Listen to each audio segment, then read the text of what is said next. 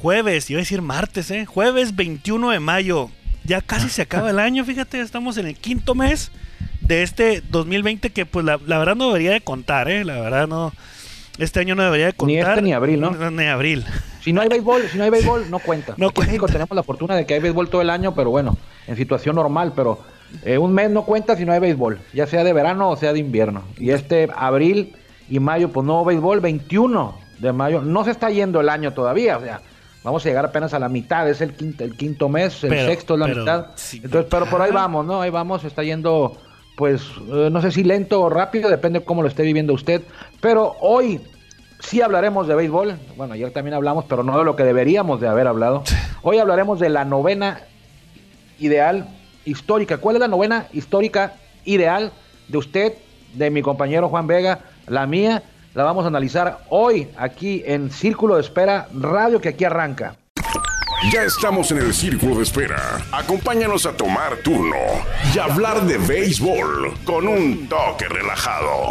Aquí empieza Círculo de Espera. Como tú lo comentas, Armando, ya el, episodio número 28, ¿eh? ya tenemos como que bastantes programas, hombre.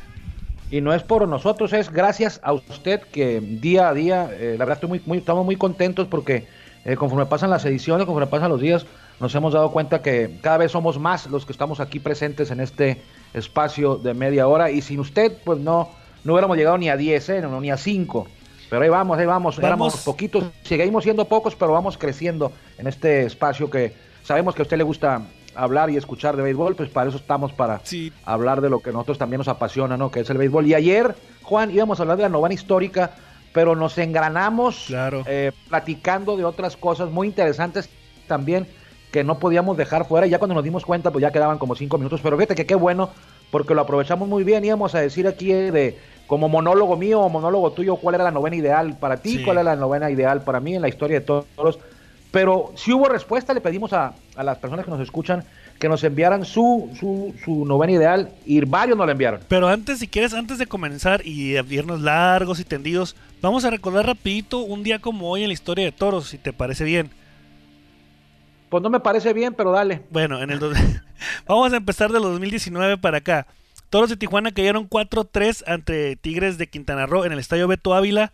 Y en el Cerrito ganó Josh Corrales y perdió Jumbo Díaz. Los estados quedaron tendidos en el terreno cuando Rubén Sosa, Sosa perdón, dio sencillo productor para romper. Ah, ya me acordé de ese juego. En la novena entrada íbamos empatados 3-3. Que es una rolita al cuadro. Y le dieron, le dieron eh, base, eh, base, toque, base, bola ocupada, base y hit de Rubén Sosa y se acabó el juego. Sí, que fue una rolita, una rolita de, de, de este... De hit, de Rubén Sosa. De hit, pero, pero no, pero fue el cuadro, pues, o sea, era filia, y tiró, tiró al, al, receptor, no recuerdo quién estaba en segunda base, y que se fue muy abierto y así fue como entró la carrera. Así fue como entró la carrera. No recuerdo quién estaba. No, Josh Corrales, fíjate. Josh Corrales, que ahora ya es parte de los toros. Sí. Eh, y perdió Jumbo Díaz, que ya no está con los toros. Estuvo el año pasado. Había jugado Grandes Ligas el Jumbo y empezó muy bien. Me acuerdo que llevaba como 11 juegos sin permitir carrera.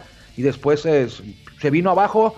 Eh, al final de la temporada, como que más o menos salió a flote por ahí, pero pero ya no fue el mismo Jumbo Díaz que del que vimos al inicio de la campaña y ahora está con los Diablos Rojos. Le damos un saludo al Jumbo Díaz. Dale pues, del, vamos al 2018, aunque no, hubo, pues no, jugamos el, el 21 de mayo. 2018.1 no hubo no hubo juego, ¿por qué? Pues porque fue el lunes, me imagino, ¿no?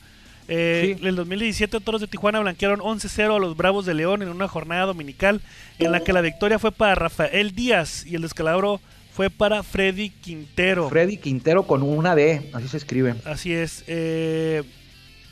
Fue, una, fue, una, jornada histórica, un domingo, no se me olvida. Sí, sí. y a ti tampoco se te olvida. Sí, no, atacaron con cinco hits eh, Roberto López, entre ellos un cuadrangular, Dustin Martin eh, con tres hits, Jorge Cantú con un par de imparables y uno de ellos por encima de la barda. Y fue eh, histórico precisamente porque Roberto López conectó cinco hits ese día. Así es. Eh, uno de ellos cuadrangular y entró al libro de los récords el, gran Roberto López, que en el 2017, en ese año que pegó los cinco hits, eh, meses después sería el MVP de los toros en ese primer campeonato. No MVP de la serie del Rey Roberto López. y de hecho también fue el que atrapó el, out 27, del juego cinco. Ah, Así es, Seis. pero tú no lo quieres, pues, porque no está tu No, sí lo novena. quiero. No, pues tú no está Sí tu lo quiero, novena. pero no creo Bueno, que tengan novena ideal. Está es bien, no te diferente. preocupes. Bueno, en 2016, Toros de Tijuana fueron mejor que Piratas de Campeche al imponerse por pizarra de 8 carreras a 7 en, el, en un duelo de 10 entradas que se desarrolló en el Estadio Chevron. Los honores en el centro del diamante fueron para Jason Urquídez perdón, y perdió Isaac Jiménez. Eh, la carrera de la victoria la empujó Dustin Martin con sencillo que remolcó a Isaac Rodríguez. Eh, Martin que terminó con 3 hits y uno de ellos con cuadrangular y 5 carreras empujadas. Mientras que Olmo Rosario también acumuló 3 imparables. Sí me acuerdo de ese juego. En el 2000, 2016, oye, estaba viendo un meme, estaba viendo un meme de en internet que decía que la Liga Mexicana de Béisbol podría jugar este sin público, ¿no? Las gradas. Y estaba un monito, Ajá. un monito de, de vestido con piratas de Campeche que dice, pues qué tiene de raro. Ándale, te va a escuchar mi amigo Juan Francisco Campos allá, no le va a parecer 2015, mucho. 2015 los Toros de Tijuana cayeron 8 carreras contra 2. Perdón, el ante Estadio Guerreros de Chevron. Oaxaca, sí, en el Chevron, contra Guerreros de Oaxaca, perdón, con victoria de Alejandro Soto y la derrota fue para Teres Marín. Terrence Marín, que nunca tenía suerte Terrence Marín. Aquí no tuvo suerte, mira. Síguele. Eh, solo conectaron tres hits. eh, tres hits. ¿Cómo fue- va a ganar Terrence Marín con tres hits? Pero Eduardo Redondo, Luis Maricio, es supuestamente el amigo del hit. a Luis Maricio Su- Suárez, No, no, no, supuestamente, así le dicen. y Pero Olivo. Terrence Marín tenía fama, en- tuvo fama en ese 2015 que, que no tuvo suerte, No al igual suerte. que otro pitcher del 2016, Derek Miramontes, que Ah, también, también. cuando lanzaban, pues no, la- no recibían el apoyo que a lo mejor este habitual de los Toros de Tijuana. Oye, en el para- 2014, otro juego de extra inning 2014. Ahorita ¿eh? que hablaste de Eric Miramonte, recuerdo que en la, en la Liga Mexicana, en la Liga Norte de México, perdón, era un, un peloterazo, ¿no? Un pitcher este que era garantía que, que le iba muy bien porque se, ya se lo trajeron para acá, ¿no? Sí, pero no nomás en la Liga Norte. Eh, bueno, ahí ganó la triple corona con tus marineros de Ensenada. Así es. Y luego pasó a la, a la Liga Mexicana del Pacífico con Cañeros de los Mochis. Eh, creo que sí, no, sí, sí se fue con Cañeros. Con Cañeros. Y también tuvo una muy buena temporada. Ya llega, pasa el tiempo, llega a Toros y pues no fue lo mismo. Y no es que haya él a lo mejor bajado su rendimiento, sencillamente el béisbol es de ajustes y pues lo ajustaron, se acoplaron a la pelota submarina, lo estuvieron analizando y ya en el, en el verano pues eh, pudo haber sido una combinación de las dos cosas, ¿no? Que ya lo hayan ajustado y que no haya llegado con buen ritmo Derek Miramontes que Tenía un estilo submarino. Submarino, así es. Pero bueno, Pelo en el largo. 2014, antes de que me interrumpieras, eh, los Toros de Tijuana vencieron 5-2 a Zarapero de Saltillo en un duelo de 13 entradas eh, allá en el Estadio Francisco y Madero. Ganó Eberto González y perdió Cecilio, ¿quién? Garibaldi. Cecilio ¿Quién? Garibaldi, ni los conoces, Cecilio pero bien. Garibaldi. A ver, me suena, sí me suena. Jugó todavía, creo que jugó en el 2016, todavía jugó. Pues creo que en probable. el 2016. Sí, es muy No, probable, el pero está hablando del 15. 2014. Sí, que en el 2015 fue cuando, cuando se retiró. Sí, ya lo había escuchado. Abel Martínez rompió el empate con Cecilio Productor. Luego Eloy Gutiérrez empujó otra carrera con, Con golpe, golpe. Y Héctor Hernández, la vieja Hernández, completó la cuenta con elevado de sacrificio en la parte alta de la De la treceava. entrada entrada. 13 ya vinieron la parte baja, no anotaron y ganaron los toros. Ustedes tuvieron récord positivo, Positivo. el- el- un día como hoy. cinco. Te falta el 2004 porque te Ah, fuiste al revés. Ya sé, eh, Toros de Tijuana superaron 5-3 a Tuneros de San Luis en el Chevron con victoria en la lomita de Edgar Escobedo. Y no abundamos en más datos porque el señor Esquivel no los puede encontrar. Pero bueno, Claro que a sí, lo que Edgar te Escobedo, Edgar Escobedo fue tijuane- es un tijuanense. Sí. El otro día lo revisé en el Facebook Sí. y pues ya pasaron los años, ya es diferente, ya más con más peso en su en su equipaje, ¿no? Y- pero fue, me acuerdo que uno de los primeros, él jugaba en el Cetis Universidad, en la liga amateur también de Tijuana, y lo llamaron a calarse con los Toros de Tijuana de 2004 y se ganó un lugar y abrió, ¿eh? Este fue un juego de los Sí. que abrió y se llevó la victoria contra los Tuneros de San Luis, que jugaron un ratito, ahí jugaban en el estadio 20 de noviembre, de hecho un año después, eh, ahí andaba Pato Sullivan, jugaba con ellos, el, este... Eder Eder Sal- Salcedo, un tijuanense también que jugaba con ellos. Y ahí en ese estadio de los Tuneros pegó su hit 2000 Cornelio, Cornelio García, Cornelio Reina cantaba. Cornelio Sí. García, eh, recuerdo haber estado presente, pero eso ya fue con los Potros de Tijuana. Ahí está un día como hoy, los, Ro- los Toros de Tijuana en 21 de mayo tienen marca de cuatro ganados y dos derrotas y varios juegos de, de entradas extras. Y ahí está ese juego que ya decía Juan de los cinco hits de Roberto López y la blanqueada encabezada por eh, eh, Manny Barrera, no, por Rafa, Barrera, Díaz. Rafa Díaz. Vámonos a la novena histórica. ahora Les sí, pedimos que nos ayudaran te a armar Chencha. una selección de toros de Tijuana, de toros de Tijuana nada más, de todos los tiempos, es decir, 2014, 2004 y del 2014 para acá, Vamos a leer primero la de nuestros amigos que nos enviaron amablemente, empezando por Sammy Dozón. Oye, Te la voy a dejar a ti. creo- no, yo creo que agarró la, la- tú me- agarró la misma que tú mandaste, yo creo, ¿eh? No, porque él no la pudo haber visto. Bueno. no se la mandé yo a él. Sammy lo Dawson- invitamos ayer aquí. Sí, ayer aquí lo invitamos Sí, sí. por este medio y él nos mandó por Twitter su. Él no vio, ni siquiera vio mi, mi, mi, mi novena ideal, ni la tuya. Te bueno, la tuya ni siquiera la he visto yo. Ya sé, bueno, bueno. Sammy a Dawson, saludos. ahí, a, a Gerald, Gerald Levert, vas a traer a varios de esos. A mis ídolos. Bueno, Pero Sammy bueno, Dawson, dale, a saludos. Sammy Dawson, Sammy Dawson. Eh, Juana Podaca como receptor. Palomita, está bien, Primera base, Jorge Cantú. de acuerdo, ¿Cuánto te está pagando? Isaac Rodríguez Nada. en segunda base. de acuerdo. Alex Liddy en tercera. No estoy de acuerdo. Bueno, bueno, es lo que él quiere. Es lo que él dice, está bien. Exactamente. Eh, Está bien. José Guadalupe Chávez, shortstop, no le está errando. Va, me parece bien, Dustin Martin como jardinero. me parece El bien. Mosco Redondo también como jardinero. Y Derrick. White. Derek White creo que no, pero bueno, está bien. Y bateador designado de Ricky Álvarez, ¿no? Obviamente. Muy buena, muy buena selección, pero yo creo que difiero en, dos de ahí más o menos. Bueno, pero gracias a Sammy Dawson, faltan los abridores de Sammy Dawson. Tiene dos, Él tiene eligió una a un rotación de dos. y a un derecho. Tiene una rotación de dos. Carlos Hernández y Barry Enrich, le decían. Así es. El y el cerrador, Jason Jason Urquídez, Urquídez. de acuerdo. O sea, él eligió nuestro amigo Sammy Sammy Dawson lo eligió. Dawson, eh, al cual le nos escucha días y le agradecemos que haya respondido a nuestro llamado. Eh, dos lanzadores, Carlos Hernández zurdo y Barry Enright derecho. Muy bien. Eh, Ismael Muy bien. Peña, Ismael Peña, que creemos, que creemos que es el Ismael Otro Peña. habitual, ¿eh?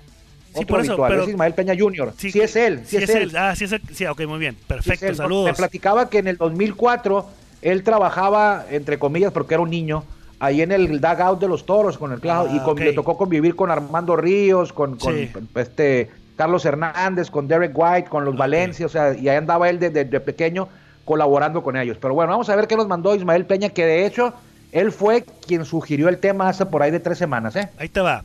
Como receptor, tu vecino Gabriel Gutiérrez. Estoy de acuerdo. Bueno, Ricky bueno, Álvarez en primer bat. Estoy de acuerdo. bueno.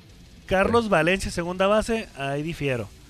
Eh, También. Luis Cruz en tercera base. Perfecto. No Isaac, creo. Isaac Rodríguez como shortstop. No, hombre.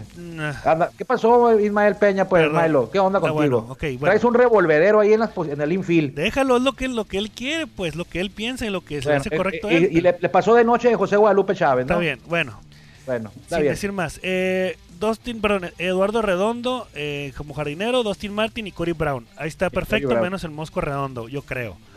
Y como bateador asignado, Oscar Robles. Oscar Robles. Bueno, Abridores, Está bien. Buen abridores. equipo, pero, pero bueno. Abridores. José Contreras, Barry Enright, Manny Barreda, Carlos Hernández y Miguel Peña.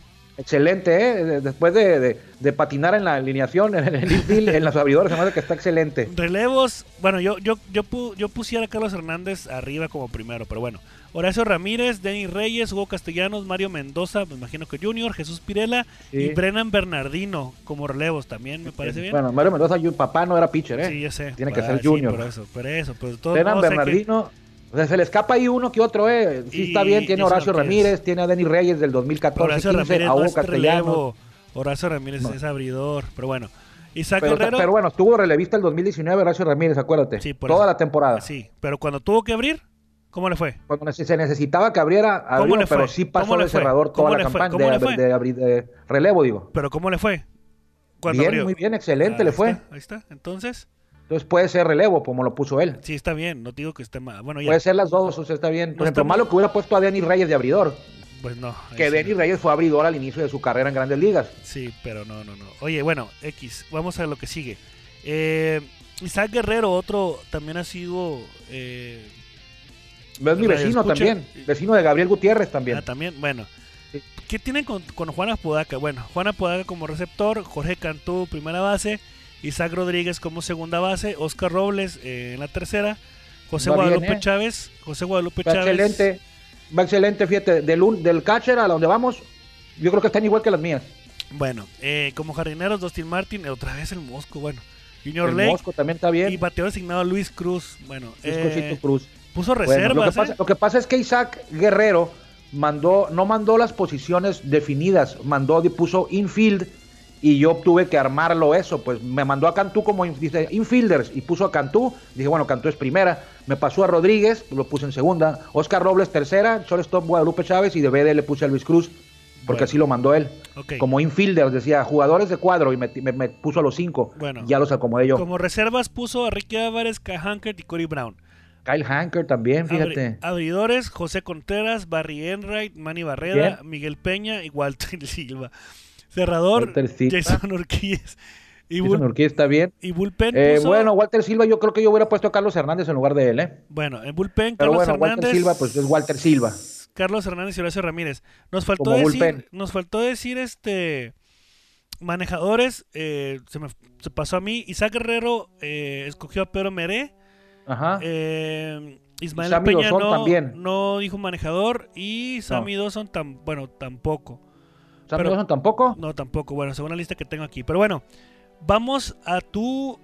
Digo, no vamos a A la alegar. tuya ni- primero. No, vamos, no. Bueno, está bien. Ya va. Está bien. Vamos a La mía.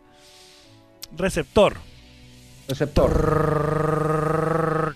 Gabriel Gutiérrez. Gabriel Gutiérrez, muy bien. Eh, primera base, Jorge Cantú. Jorge Cantú, muy Segunda bien. base, Isaac Rodríguez. Vas bien, muy bien. Tercera base, Luis Alfonso Cruz. Luis Alfonso Cruz, Así ok. es. Shortstop, José Guadalupe Chávez. Eh, jardineros, Dustin Martin, Junior Lake. Ah, vas a empezar, no empieces. No Yo no dije nada. Pues es tu, es tu novena. Muy bien, Junior Lake, eh, Corey tengo la mía y Álvarez. Te voy a explicar por qué, eh, ya lo estamos platicando, por qué Por favor, por favor. a Junior Lake explica. en vez de Eduardo Redondo. Yo- Eduardo Redondo no llegó a grandes ligas. Junior Lake jugó Bueno, con pues, grandes ligas. Que ver. ¿Cómo Pero no? eso no tiene nada que ver. Bueno, es que tú te estás yendo por la estadística lo mismo, pues que siempre estamos es. diciendo. Está bien. Sí, yo, me, pero- yo me estoy yendo por la estadística. Está bien. Está bien. Yo Mira, quien nos escucha sabrá cuál es la mejor novena ideal. Está bien, bueno. Bateador asignado Ricky Álvarez, como les había comentado. Muy bien, me parece bien. Está bien, también lo de, la- lo de, lo de Junior Lake me parece bien, ¿eh? Es, Bueno. tu, es tu novena ideal. Abridores, abridores. eh, José Contreras, Barry Enright, Manny Barreda, Carlos Hernández y Horacio Ramírez.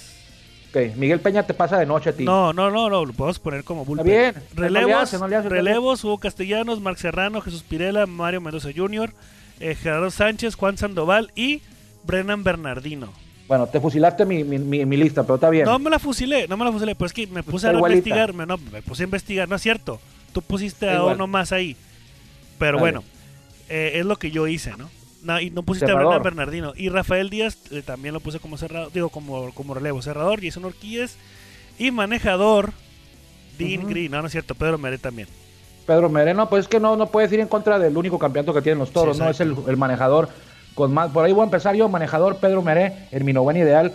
Por hasta ahorita es el que tiene más triunfos. eh, a lo mejor si hubieran dejado más tiempo a Oscar Robles, hubiera llegado a más triunfos, hubiera llegado al campeonato. Pero ahorita, quien tiene el triunfo, quien ha dirigido más juegos y quien tiene la mayor cantidad de victorias en temporada regular y en playoff ha sido eh, Pedro Meré, y pues no puedes ir en contra de eso. Y ahí sí quiero empezar también yo con el receptor, porque quien tiene más juegos jugados, más hits, más cuadrangulares, más carreras producidas, más carreras anotadas de los receptores, es Juan Apodaca. Entonces, yo sé que ahorita en mi novena ideal está Juan Apodaca, pero si pasa un año, dos años o tres años más, ya no va a estar Juan Apodaca, va a estar o Gabriel Porque Gutiérrez o Jorge Carrillo. Pero hasta ahorita, por los números y por el cariño de la afición, en la novena ideal mía y en la de dos de los tres eh, que, vo- que- que personas que nos escuchan que nos la enviaron, es Juan Apodaca y nomás, pa- nomás por eso.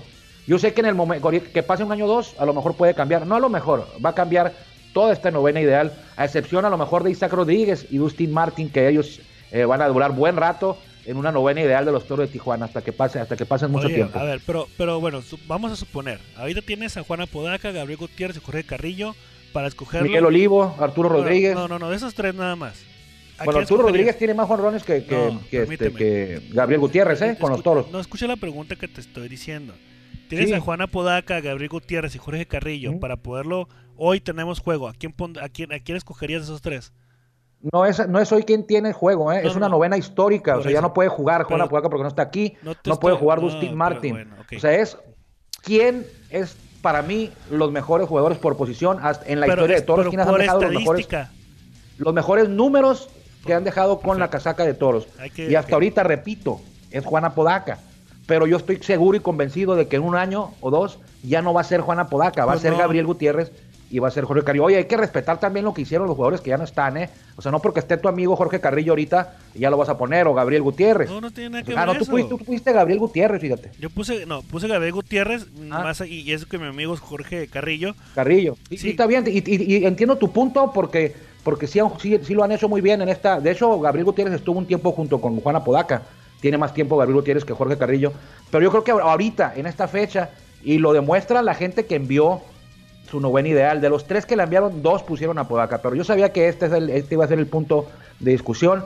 Y repito, hasta ahorita yo creo que es el venezolano. Eh, y coincido contigo, dentro de un año a lo mejor o dos, ya no va a ser el venezolano que va a estar en esta novena ideal, va a ser Gabriel Gutiérrez o va a ser Jorge, eh, Jorge Carrillo. Pero hasta ahorita creo que no debemos dejar fuera ni a Podaca, no deberemos dejar fuera ni al Mosco, ni a Dustin Martin, ni, a Oscar Robles, o sea, porque dejaron sus números, el Chapis Valencia también, yo lo tuve que dejar fuera y lo tuve, al final lo metí como BD, pero bueno, a Podaca de catcher.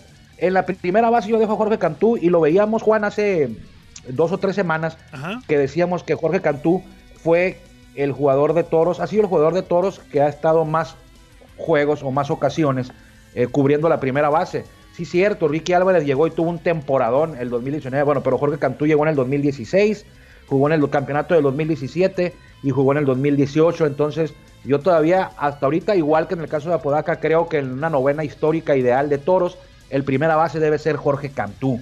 Y ya vendrán años posteriores, 2023, 2024, donde si Dios quiere todavía estemos aquí, te vuelvo a preguntar lo mismo y ya no va a estar ni Juana Podaca en esa novena, ni Jorge Cantú. Bueno, ¿okay? sí que todavía tenemos programa, ¿verdad? Sí, todavía tenemos programa, hay que seguirlo haciendo. En segunda base no hay discusión, todos estuvimos de acuerdo y él sí va a seguir mucho tiempo en esa posición, en una novena histórica por años y años y años y sigue jugando todavía aquí y si no juega pues va, lo, va a dejar su legado. Isaac Rodríguez, eh, hay unos hay quienes lo pusieron, no lo pusieron en segundo, lo pusieron en short, eh, quizá para acomodar, a, para darle espacio al Chapis o para darle espacio al Cochito, pero yo creo que no es necesario. El dueño de la segunda base, eh, pues sí, Chapis tiene más juegos que él en la segunda como toro, pero Isaac Rodríguez es el segunda base de mi novena histórica. Sus números son, no podemos ir en contra de ellos, es el líder de juegos, líder de imparables, líder de, varias categorías, departamentos, es el líder Isaac Rodríguez. Yo en tercera. Tiempo. Hablando de Isaac Rodríguez, a ver, vamos, digo, porque todavía tenemos tiempo, rapidito. ¿Tú crees que Isaac Rodríguez sabe retirar con toros? Yo creo que si me preguntas qué jugador creo yo que va a, va a estar toda su carrera con toros, si me, pero si me haces esa pregunta, yo te diría que el primero que me viene a la mente es Isaac, Rodríguez. Sí, claro. Sí, sí, sí.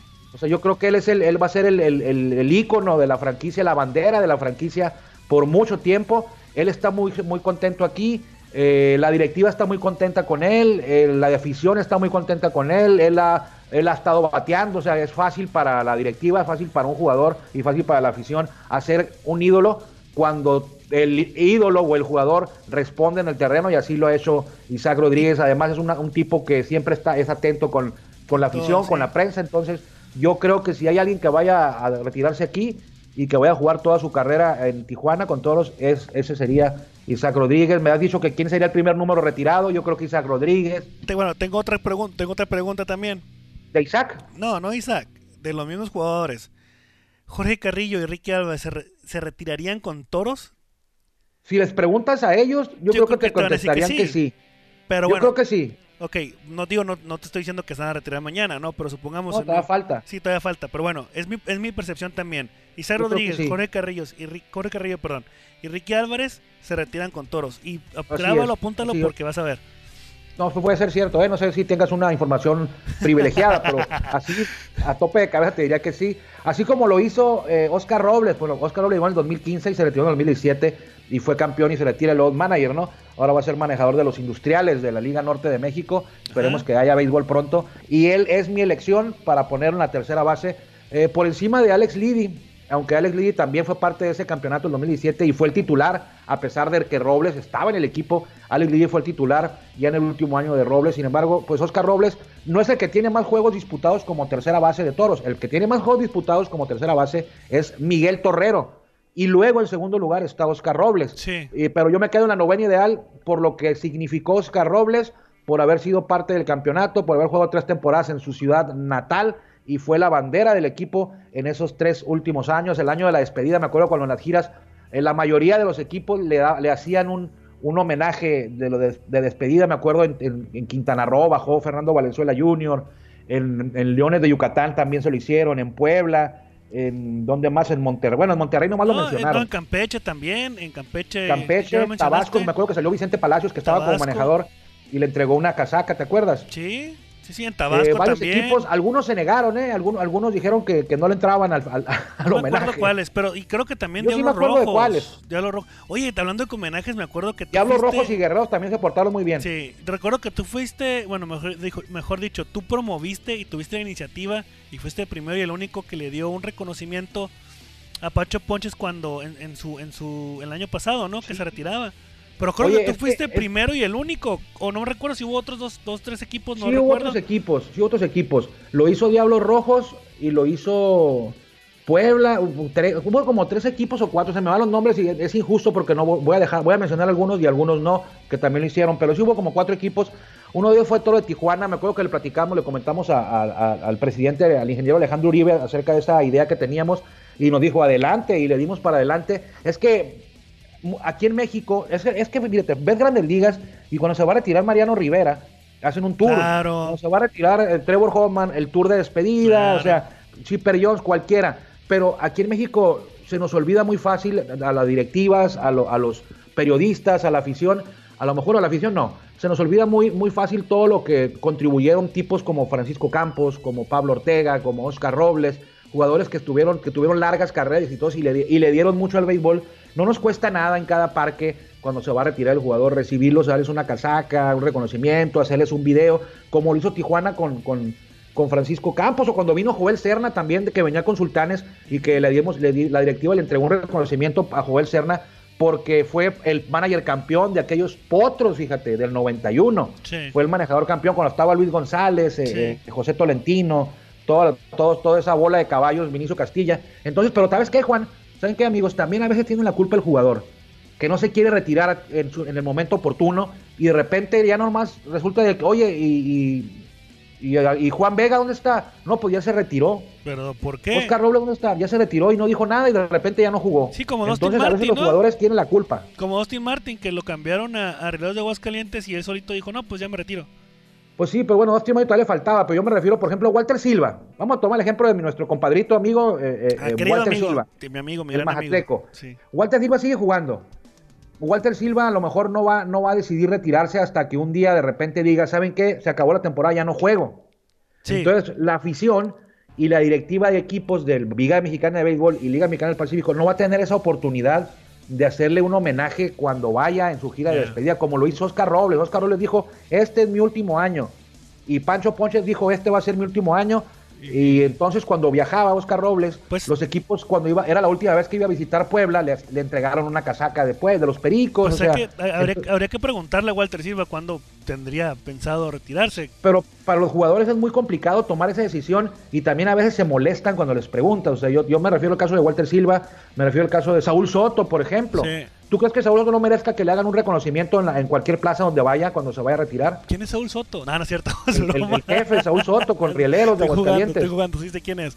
Sí lo Entonces, entiendo, pero sea, bueno. Claro que sí se merece Saúl Soto que lo hagan, pero a veces no se puede porque los mismos jugadores no, no toman esa decisión a tiempo. Siempre quieren extender su carrera hasta el máximo y cuando se retiran lo, lo deciden en el mismo que termina la temporada y dicen, bueno, quedé campeón, aquí me retiro y ya. Pero, Pero bueno, bueno, Oscar Robles, Vamos, vamos, vamos a regresar a la novena ideal porque nos salió Bueno, ya mucho dije de yo que. Cache la Podaca, primera base Jorge Cantú, Isaac Rodríguez en segunda, Oscar Robles en tercera, José Guadalupe Chávez en las paradas cortas. Ajá. En los jardines, sin importar posición, elegía tres. O sea, Dustin Martin fue uno, ese es- tiene que estar, o sea, Isaac Rodríguez y Dustin Martin tienen que estar. Sí. Eduardo Arredondo. Pues es que es que fue- problema, pues. Es que tú no, es que tú no trabajabas aquí, nunca venías a los juegos cuando estaba Eduardo Arredondo, ¿Cómo no, te tocó ver cómo Claro la gente se no. le entregaba. No, sí, sí sé. Yo, acuérdate Y que te yo tocó estoy- ver a Isaac Rodríguez, sí, a Acuérdate Junior que Lake, estoy- sí, acuérdate- pero tú no, no, viste el impacto que tuvo, no viviste el impacto recuerda, que tuvo el recuerda, recuerda que yo estuve trabajando indirectamente con la directiva de Toros de Tijuana desde el 2014. Acuérdate, acuérdate, en 2014, Entonces en no el me extraña, 2015. entonces, fíjate. Por eso, por eso. Entonces no, no puedes, no puedes, o sea, yo sé lo que significa Eduardo, lo que significó Eduardo, Redondo, pero si nos vamos a calidad de, de pelotero, no te estoy diciendo que sea mal jugador. A calidad de pelotero yo prefería Junior Lake en mi novena ideal, pero tú es tu Bueno. novena ideal, pero bueno, punto. Bueno, mi novena ideal tiene mejores números Eduardo Redondo hasta ahorita con Hasta toros. ahorita. En un año o dos, Junior Lake lo superará y lo incluiré yo en mi novena ideal. Pero ahorita, Eduardo Redondo se ha dejado más para Toros que lo que ha dejado Junior League, ¿ok? Ok, está bien. El otro jardinero, ya dije Dustin Martin, Eduardo Redondo y Cory Brown es el otro jardinero. Muy bien. Corey Brown fue pilar para que Toros quedaran campeones en el 2017. Sí sé que el tipo se ponchaba 10 veces en cada 5 turnos, ¿no? Pero bueno, hubo un año que fue el 2017 en el que Corey Brown mm, se ponchaba, pero su aporte fue superior a sus ponches. De hecho, fue el líder jorronero del equipo, implantó marcas de jorrones en el equipo, fue el primero en conectar 5 conecta, en, en, el primero en unir cinco juegos, ligar cinco juegos con toros, pegando cuadrangular. Él, Alex Liddy, Dustin Martin y Jorge Cantú se convirtieron en cuatro de los pilares que lograron armar ese campeonato. Los bombarderos del Cerro Colorado, ¿te acuerdas que? Los bombarderos del Cerro Colorado. y yo lo tengo en mi novena ideal todavía, insisto, repito, en unos años esto va a cambiar, va, va, va a quedar con eh, Junior Lake, ojalá que Junior Lake siga como está para que sea incluido aquí. A lo Ah, mejor el Cacao, Valdés ajá. también va, va a estar incluido aquí, pero hasta ahorita ellos son los que tienen los mejores números y yo pondría, y de bateador designado, pues hay muchos que no puedo dejar fuera, Kyle Hanker, de, varios, varios jugadores, pero me quedo con Chapis Valencia, ¿eh? Oye, ya tenemos, Valencia, ya tenemos casi 30 minutos de programa, así que continúa porque nos tenemos que ir. Abridores, coincido con varios de los que enviaron sus, sus de- dos de los tres que enviaron sus pitchers abridores. Yo me quedo con José Contreras, Barry, An- Barry Enright, perdón, Manny Barreda, Carlos Hernández y Miguel Peña. Como relevistas, Hugo Castellanos, Marc Serrano, que mucha gente olvida, ¿eh? Y fue pilar en ese Y, es- y ha 2017. sido campeón, fue campeón en el 2017 con, con Toros de Tijuana. Toros. Y luego fue 2019 campeón en el con- 2019 con los Cereros de Monclova.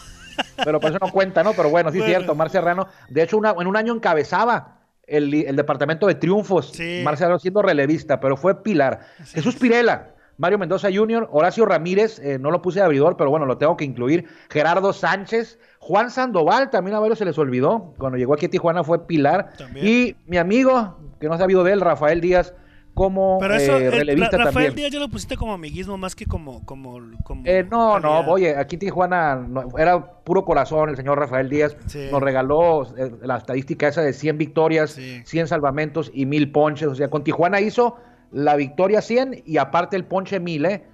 Aquí lo logró, esas dos.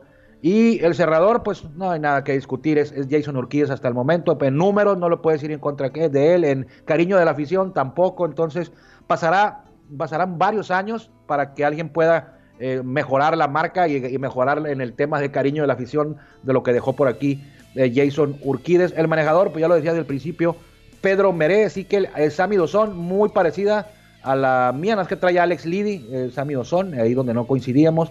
Eh, Ismael Peña, pues trae a Ricky, a Chapis, mm, y no trae a, a- a José Guadalupe Chávez. Y creo que el que más se asemeja a la novena ideal, a la idea mía de una novena ideal, es la de Isaac Guerrero con Jorge Cantú, Isaac Rodríguez Robles, Guadalupe Chávez, Martín Arredondo, y nada más que trae a Junior Lake Sí. pero lo demás está igual que, que la de un servidor, pero, pero si te fijas, eh, casi todas están, están traen los jugadores, sí, Sí, está parecida, está bien, pues es que estamos, Sí. estamos yendo con los números, estadísticas, no sí. tanto. pues que digo, no, nadie es dueño de la verdad absoluta, ni tú, ni yo, ni, ¿No? ni, ni Isaac Guerrero, ni Sammy Dozón, ni, ni Ismael Peña, ni ustedes, pero tenemos cada quien una idea de, de lo, de, lo, de, la- de lo que es una novena ideal de los toros, están muy parecidas y quiere decir que, que disfrutamos el béisbol con ciertas diferencias muy, muy ligeras nada más.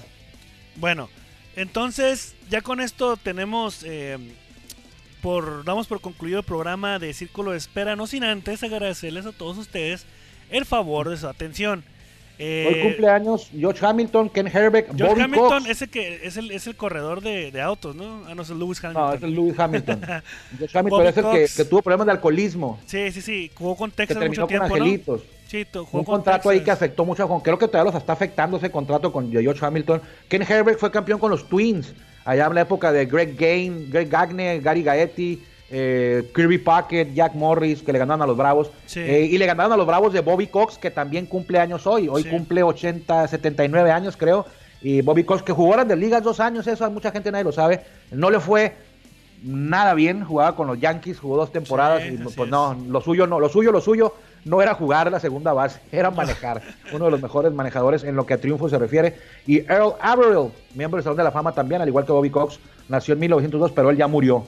Así Hay una es. frase muy buena que decía, que dijo Averill, que dicen que dijo, si me hubieran metido al Salón de la Fama, ya que yo hubiera estado muerto, yo ya tenía, yo ya había dejado instrucciones para impedir que mi nombre fuera puesto en Cooperstown. Bien. Así lo dijo. Bueno. Nos vamos, nos Adiós. escuchamos mañana para terminar semana, si Dios quiere. Este, le agradecemos el favor de su atención. eh, le agradecemos a quienes nos enviaron su novena medal. De corazón se los agradecemos. Gracias por colaborar con nosotros. Le dejo la última palabra a Juan Vega de mi parte. Que le vaya muy bien. Que les vaya bien, hasta luego, nos escuchamos mañana. Gracias por acompañarnos en el Círculo Espera. Nos escuchamos próximamente. Círculo de Espera.